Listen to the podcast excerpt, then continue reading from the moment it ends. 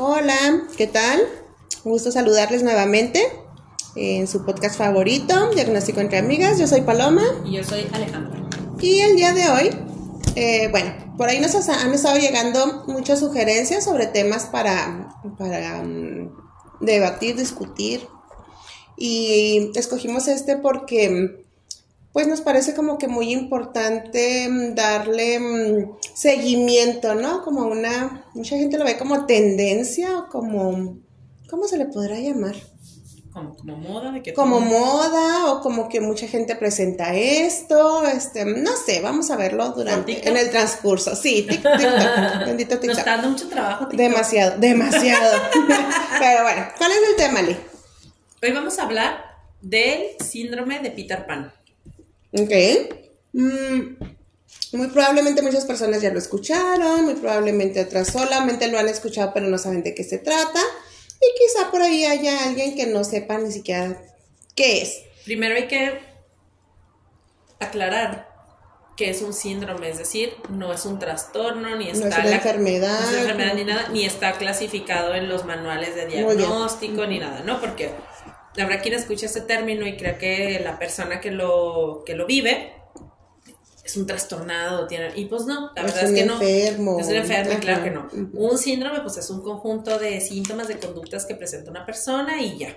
Nada más. Y que solemos como agruparlos así con estos nombres porque es más fácil abordarlos y poder ubicarlos, darle una clasificación, ¿no? Exactamente. Pero no es ningún trastorno.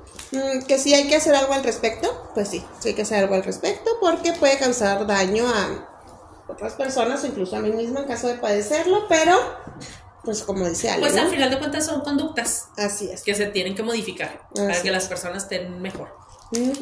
Entonces, ¿qué es Ale? ¿Qué es el síndrome de Peter Pan? El síndrome de Peter Pan se le llama así, bueno, por la película de Peter Pan, que cuál es la característica? Niños. Que son niños, ¿no? ¿no? No, crecen. Entonces él le pone ese nombre a las personas que no maduran. Ok. Así, de sencillo. Simple, básico. A los infantiles. ok, bueno, la película de Peter Pan nos habla como de este lugar mágico donde los niños no crecen y viven siempre divirtiéndose, siendo felices, donde no hay responsabilidades, mm, pues donde el día nada más debe ocuparse para divertirse. Entonces por eso es el nombre del síndrome.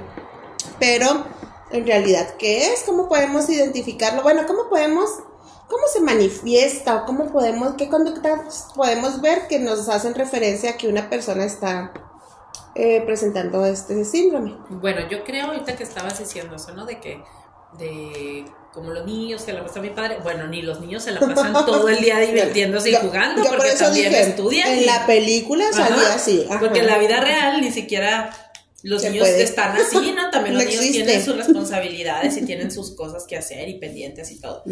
Pero se refiere a estas conductas relacionadas con la falta de madurez que tienen que ver con no asumir la responsabilidad de sus actos, este, no no este, asumir que son adultos y que las cosas que hagan o no hagan tienen una consecuencia, no nada más en ellos, sino en otras personas. Entonces suelen ser personas que no se comprometen. Quisieran estar como niños, pero niños de esa película. Exacto. Porque un niño normal, aquí, pues te perdía medio día a la escuela. Sí, la mitad de su vida se va en eso. Incluso hasta el lugar, ¿no? Este, los niños de mm, nunca jamás se ah, llamaba ese lugar. O sea, un lugar mágico, obvio, pues no existe, nunca jamás. O sea, entonces pues sí, las características principales son esas. Falta de responsabilidad, inmadurez, mm, necesidad de sentirse o de ser cuidados o atendidos por otras personas, mm, puedan ser sus, su papá, su mamá, su pareja, pero es algo que se presenta únicamente en hombres o se presenta también en mujeres. También en mujeres se presenta, pero más se presenta en los hombres. En hombres, exacto. Pues estadísticamente, pues no los hombres. ¿Y eso tendrá algo que ver con la cultura? Por ejemplo, nosotros como mexicanas, mexicanos, en nuestra cultura, ¿fomentará el síndrome de Peter Pan? Yo creo que sí. las relaciones de pareja, porque cuántas mujeres se les educó como tú tienes que atender a tu esposo y cuidarlo y quiérelo y... Y estos temas que habíamos hablado ya, ¿no? De las suegras. Este, que a veces las suegras quieren que las esposas atiendan a los hijos como si fueran los reyes de no sé dónde y que no los dejan hacer absolutamente nada. Entonces, el otro día se, mm, refuerza esas conductas. Vi un video súper chistoso, no sé, en Reels o en TikTok, no sé, donde mm, estaba un hombre así adulto llorando, hablándole a la mamá mamá, ya no quiero estar casado, quiero estar contigo porque no tenía que hacer nada y tú me tenías mi comida servida y no tenía que pagar nada y aquí tengo que trabajar, mamá, decía, ya no quiero estar casado.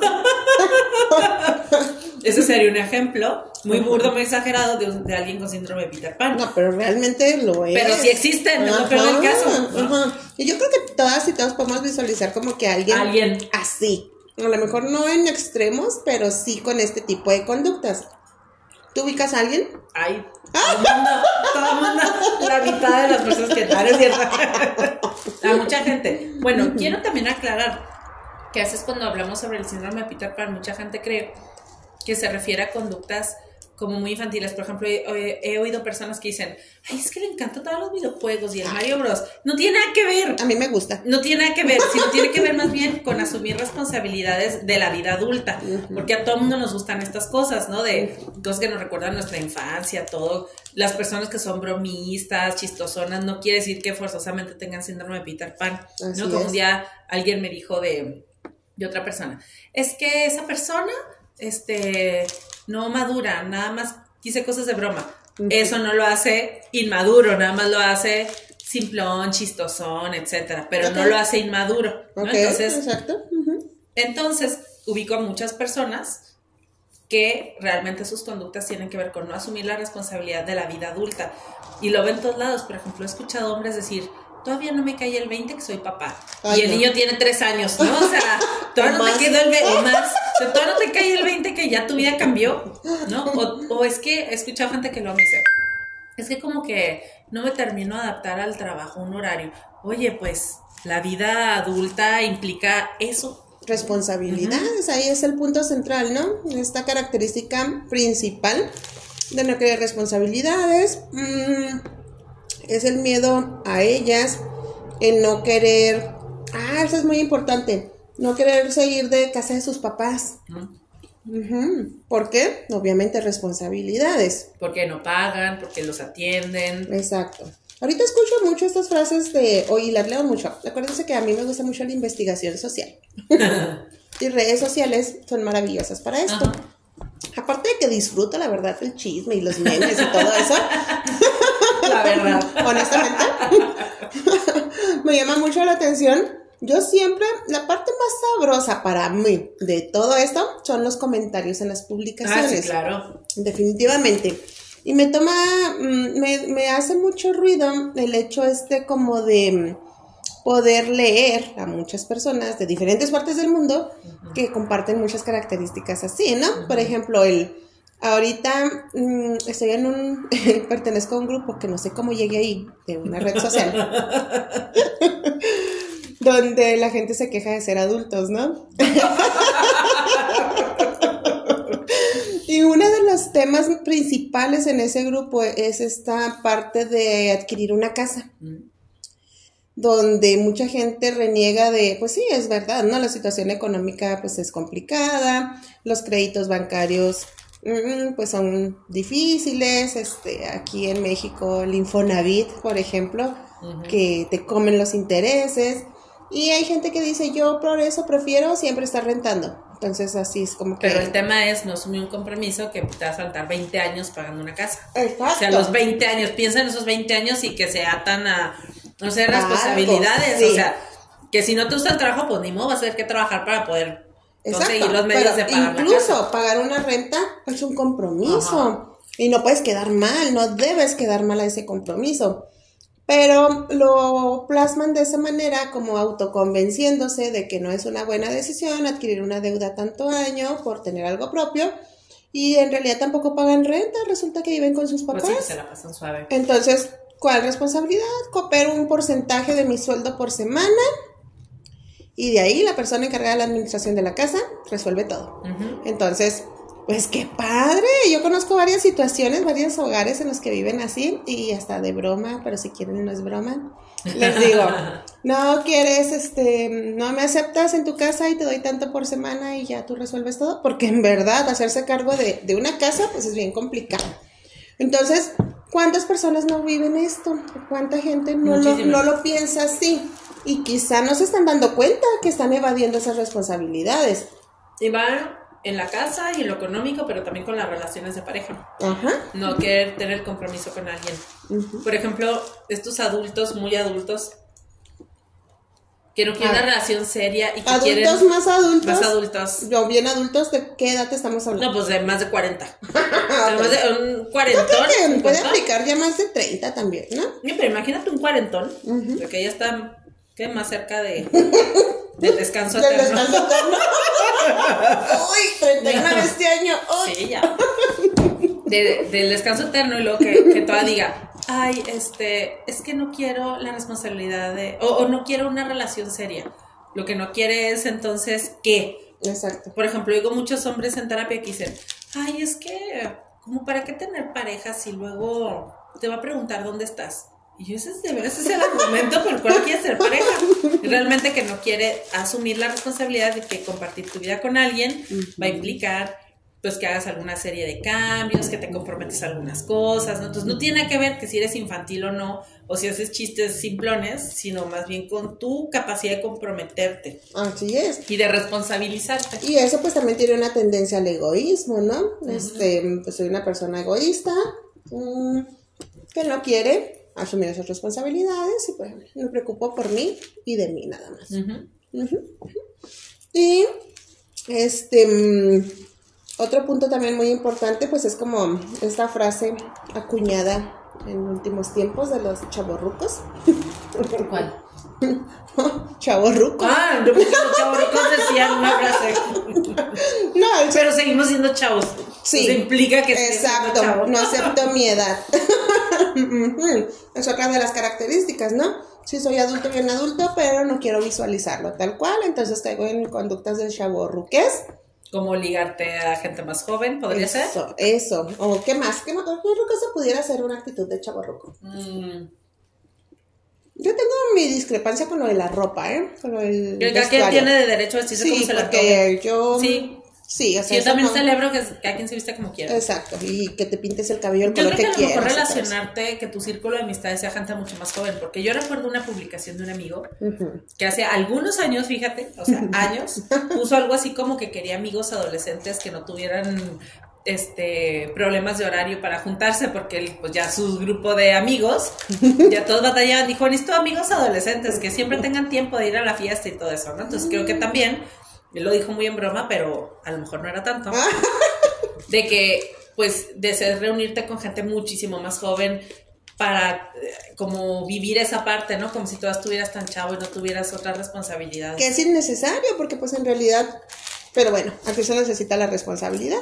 Tú puedes eh, estar de fiesta y pasarla muy bien y desvelarte y bla, bla, bla, o amanecer si tú quieres, siempre y cuando pues tengas bien acomodado todo lo demás que está a tu alrededor, ¿no? Que sepas lo que va a pasar mañana. Exacto, no es como de que, bueno, estoy aquí y... De cómo vas a amanecer. Mañana, no voy a ir a trabajar. pues, pues no. Entonces... Fíjate que eso de ir a trabajar, de no a trabajar, también lo he escuchado. O sea, personas que dicen, bueno, como quiero, mañana voy a trabajo y ya. Pues tienes que ir a trabajar, es parte de tus responsabilidades como adulto. Exacto, o sea... y hay personas que lo hacen tan plácidamente, tan sin preocuparse, tan y bueno, o sea, si ya nos pasa eso, pues es una señal que tenemos que hay que prestar Pero, ¿sabes por qué estas personas que hablamos, no? Que las familias lo refuerzan. Se dice que del otro lado hay alguna persona con síndrome de Wendy. En la película, Wendy era esta niña que está toda enojada siempre, consciente, ¿no? Entonces, para que haya alguien que como que quiera cuidar este, a, a, esa persona, ¿no? O sea, esta persona que no se quiere ir de su casa es porque en su casa no le han dicho nada. O a lo mejor se les dicen. Pero entonces ya no sería la de Wendy. Ya, sería alguien que si realmente quiere que esa persona ya se vaya y sea responsable. Pero a lo mejor no va a faltar quien diga, ay, sí, pobrecito. Tú lo has visto, hay personas, hay mamás que hacen la cita para su niño de 30 años. Y todavía preguntan si tienen que venir con él. O viene, con, él. o viene con él y todavía les dicen, no, él va a pasar solo. Y es así como, no lo pueden creer. Mi niño a pasar solo, ¿no? O sea, entonces siempre va a haber alguien que refuerce eso, ¿no? Que le resuelvan las deudas, este, pues no sé, a lo mejor como de niños pasaba, pues mejor de, de niños quién resolvía las cosas, pues nosotros claro, mamá y papá. Si, si uno quebraba algo de una casa, pues quién lo pagaba, mamá y papá, no, nomás que pues ya llega el punto donde ya te corresponde a ti asumir la responsabilidad.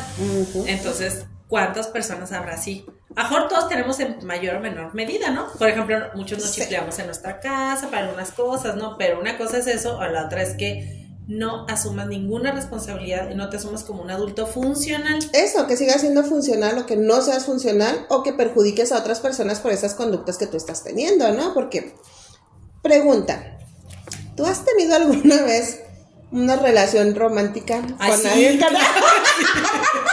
Pues el que me dijo un día que no lo cuidé.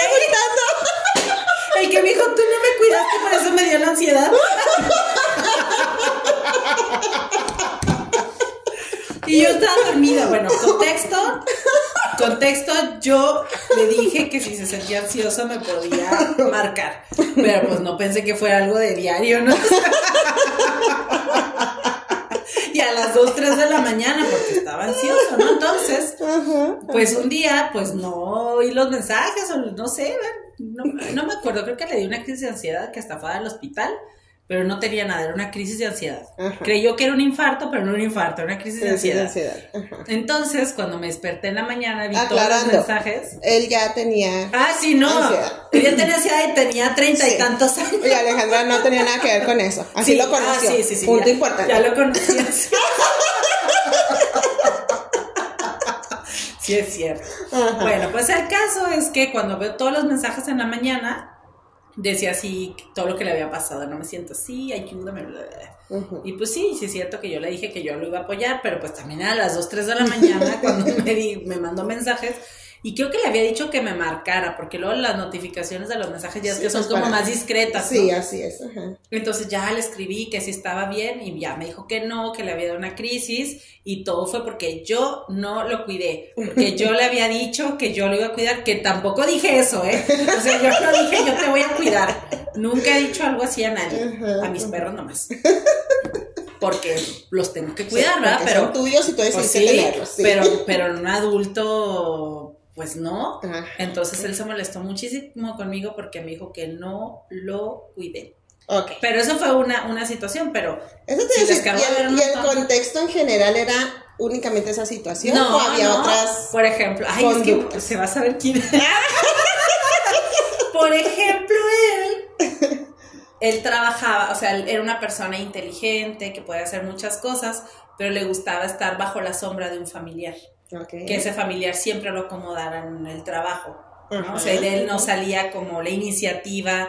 Me acuerdo que una vez me dijo, ¿cómo le voy a hacer para buscar trabajo? Y yo, pues como todos, ¿no? O sea, clasificado. ¿Cómo que cómo? Pues ¿cómo que cómo? Pues mandas tu currículum y esperas, insistes y así como todo. Y vas entrevistas. Porque él no está acostumbrado porque siempre este familiar le consigue hasta la fecha, tengo entendido, y más ahora que ese familiar está muy bien acomodado, pues, pues claro que les, claro que lo, le fomentan mucho eso, ¿no? Claro. Entonces, pues no nada más era como en la relación de pareja, sino en un montón de cosas, ¿no? Hasta cosas que me contaba de la relación con su familia, laboral. Entonces, pues nomás que luego uno es mensa, ¿verdad? También. Pues, pues, sí. No, es que Alejandra sí se pasa de buena gente. la verdad.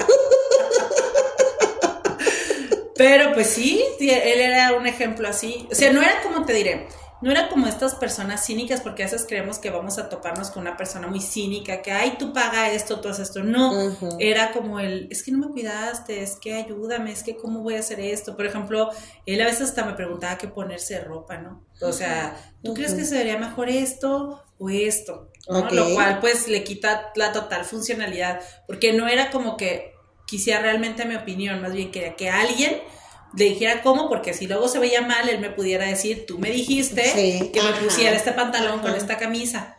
Eso es lo que quería. Sí, evadir la responsabilidad. Entonces, ¿tú has conocido a alguien así? ¿Tú has andado con alguien así? No, yo nunca anduve con alguien así. Yo sí. No.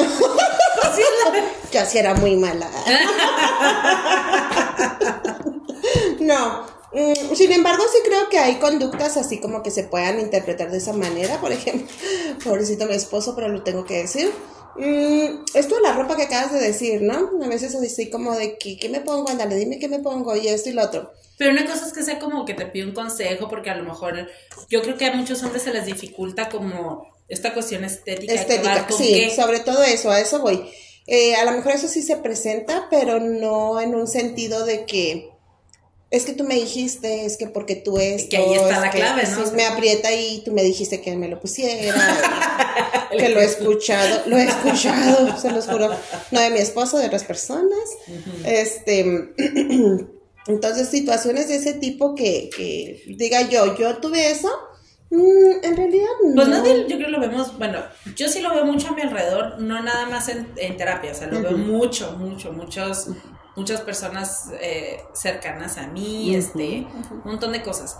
Que creo que también tenemos que hacer aclaración que no necesariamente es que al irse a vivir aparte adquiere esa responsabilidad de, de, ser adultos. Creo que para muchos funciona pero también conozco muchos adultos que viven solos y todos los días comen con su mamá y su mamá le sigue lavando la ropa todos los días y, recurren a esa persona, a la mamá cuando tiene un problema. O incluso que se casan, ¿no? Y luego si quieren seguir teniendo esa relación eh, con su mamá, de que les atienda, de que les apoye, todo eso, sí. Y como dices tú, no, no exactamente en el sentido romántico, pero sí, sí conozco personas muy, muy, muy cercanas que definitivamente viven esto.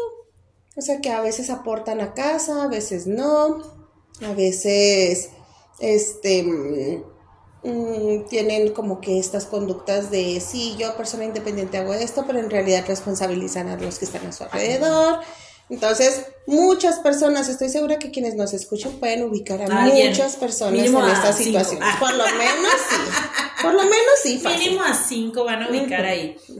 Yo sí lo veo mucho ¿Yo sabes dónde lo veo? En, en, por ejemplo, en la terapia de pareja. Como a veces una de las partes viene con todo muy definido, que quiere trabajar, cómo, por qué y todo. Y el otro dice, sí, lo que ella diga o lo que él diga. O sea, ni siquiera le digo, bueno, pero tú qué opinas, qué quieres, qué... Pues eso, como tú, tú ¿Cuántas veces has escuchado precisamente en terapia de pareja el... Pero es que no estamos avanzando y tú no haces esto y tú...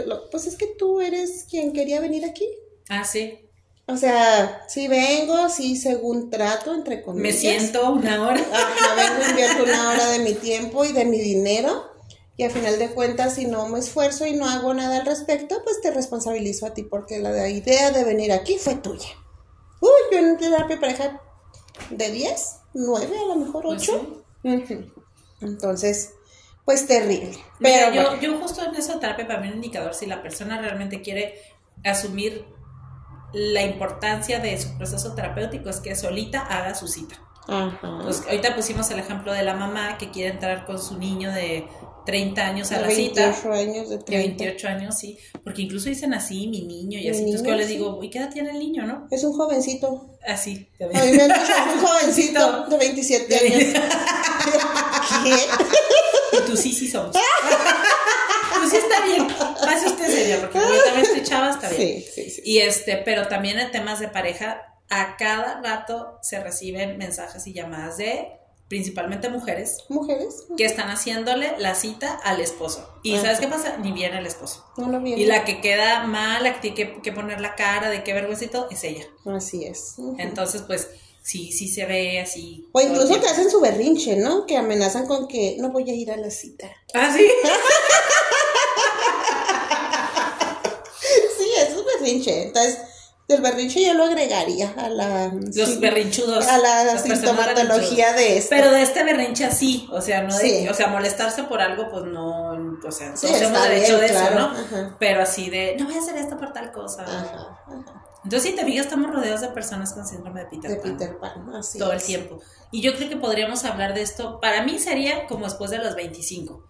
No antes, porque a lo mejor muchas personas que todavía están estudiando una carrera, pues todavía pues son muy de su casa. Ah, claro, que papá, sí, les pagan la escuela, etcétera. Pero ya como en la vida este, ya laboral, real, adulta. pues yo digo que es cuando ya estás por tu cuenta. Habrá quien sí empieza a los 18, ¿no? Porque pues, sí, le tocó. Sí, yo admiro mucho a esas personas. ¿eh? Pero en general yo creo que es ya cuando tienes que verlo así como por, por tu lado. Yo conozco un montón de personas que terminaron la carrera y los papás le siguen pagando la maestría. Y el inglés. Y el inglés. el inglés. Pero te fijas cuál es el tema que pasa mucho eso. Mucha gente haciendo hasta postdoctorados, pero nunca ha trabajado. nunca han trabajado. Y viven de la beca del CONACYT y todas esas cosas, ¿verdad? Porque yo sí creo honestamente, ay, realmente esa persona, yo conozco a varios, no tienen como esta alma de investigadores, ¿eh? O sea, no. ¿Qué es lo que quieren? No quieren. Investigan cómo sobrevivir. ¿Cómo sobrevivir? bueno, sí es cierto. ¿Cómo seguir estudiando y no tener un trabajo con un horario y todo así, ¿no?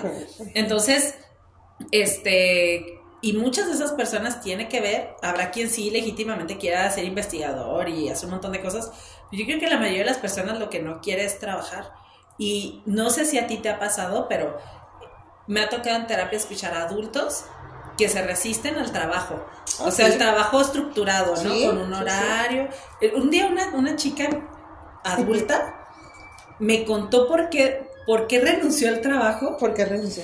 Porque la pusieron a trabajar. Es que realmente. Porque, fíjate, el relato fue. Yo, es que es verdad.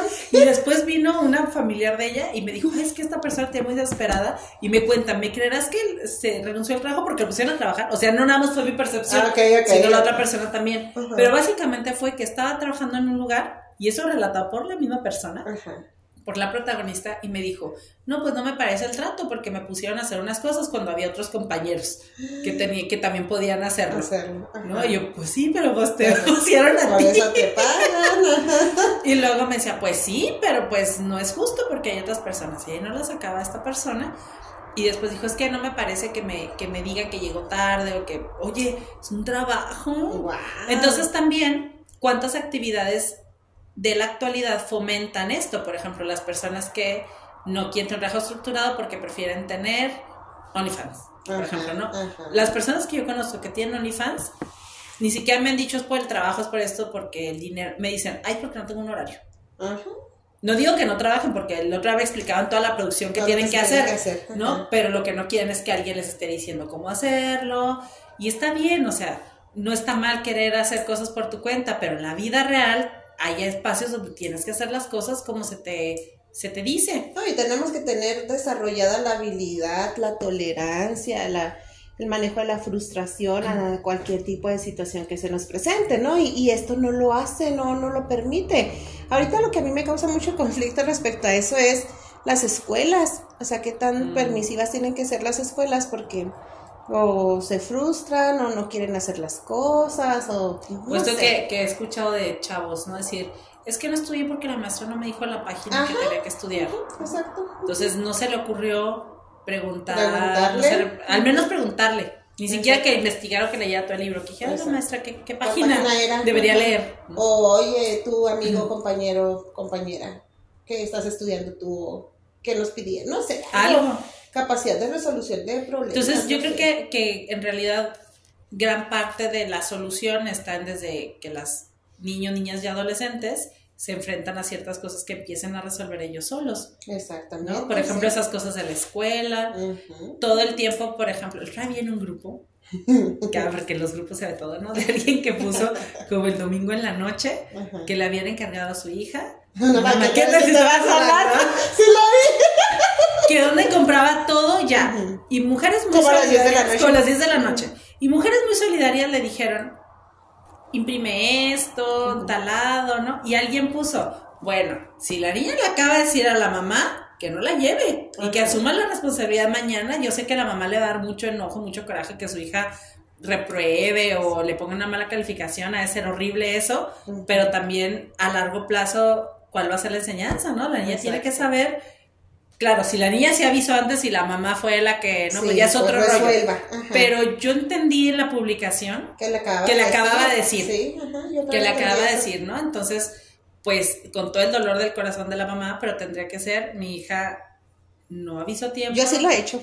¿Y luego? Con mis hijos. Pues sí, tienen pues al día siguiente. Tienen su consecuencia. Yo les digo, le tienes que ser la maestra pues que no me dijiste. Exacto. Y que no lo teníamos en casa y pues no lo llevas. Y ese es el aprendizaje que ellos van a tener. Y te da oportunidad de otro día, con mucho gusto, pero tú lo tienes que resolver. Y si, y si lo hace otro día y le pone una penalización, pues tendrá que asumirla, ¿no? Entonces, desde muy pequeño se puede ir trabajando esto. A mí, ¿sabes que me toca mucho que lo me dicen? Es que la niña no se quiere bañar. Ah, sí. Y pues llévala sin bañar. Ya cuando le digan que huele mal, pues ya que ella asuma eso, no le va a gustar. Exacto. ¿No? O sea, también ir poco a poco, de acuerdo a la edad en la que están, de acuerdo que vayan irles fomentando cierta responsabilidad. Para ¿no? tener Peter Panes en nuestras casas. Imagínate tener una mujer de 80 años con un Peter Pan de 60. ¿Qué hay? Un, montón. un montón. Sí, es cierto. Entonces, pues, qué terrible, sí. Entonces, si se identifican, pues están muy a tiempo de corregir, corregir, porque no es ningún trastorno, así se puede. O sea, Exacto. Ni necesitar medicación ah. ni nada de eso, ¿eh? No. Dime mi centralina. no, pues no. Imagínate. Sí, no. Sí, sí. Entonces, pues sí se puede modificar y es en bien de la persona para que sea funcional y de la gente a su alrededor que también pues merece estar sobre todo porque si no, pues esto lleva a, pues si a mí no me gusta, pues yo puedo irme de ahí, ¿no? Entonces, pues si a mí me gusta tener gente a mi alrededor y seres queridos y todo, yo debo cumplir mi parte de responsabilidad. Exacto. Entonces, pues estar muy a tiempo de dejar de ser Peter Pan. muy bien. Entonces, este, síganos en dónde, En Instagram, en Anchor y en Spotify. Perfecto. Em, seguimos recibiendo sugerencias. Ya tenemos ahí muy buenas sugerencias, muy buenas. Este, estamos trabajando en ellas, pero seguimos recibiendo más. Vamos, este es nuestro episodio 7 de la temporada 3. Hacemos 20, entonces todavía tenemos oportunidad de que nos sigan diciendo más. temas. Así es. Entonces, entonces con eso terminamos el día de hoy. Y nos vemos la próxima.